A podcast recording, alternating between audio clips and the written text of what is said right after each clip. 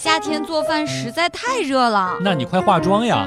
你要领我出去吃吗？不，等你化完妆也就晚上了，那个时候做饭刚好凉快。笑不笑由你。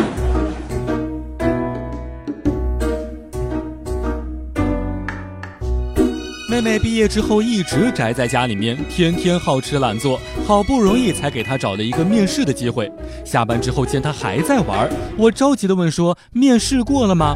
妹妹点了头说：“试过了，挺好吃的。”我回头一看，桌子上面放的方便面被她吃光了。刚刚来了一个吃货病友，减肥减不下来，感觉焦虑不安。我说可以找点兴趣爱好，分散对食物的精神依赖，别老想着吃，有很多事情可以做，人生得意须尽欢呀。他点了点头，脱口而出：“莫是勺子空对碗。”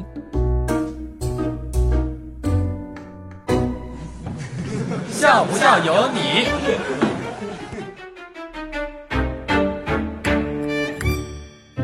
作为一个学生，回家不复习，上课不听讲，的确不对。但如果被老师叫起来回答一个问题的时候，一句话也说不出来，那就是同桌的问题了。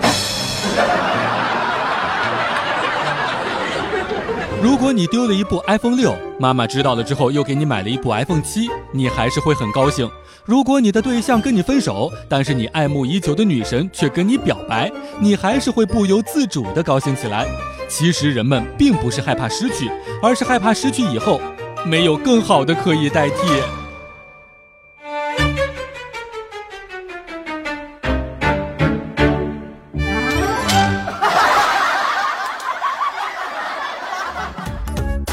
每天两分钟，笑不笑由你。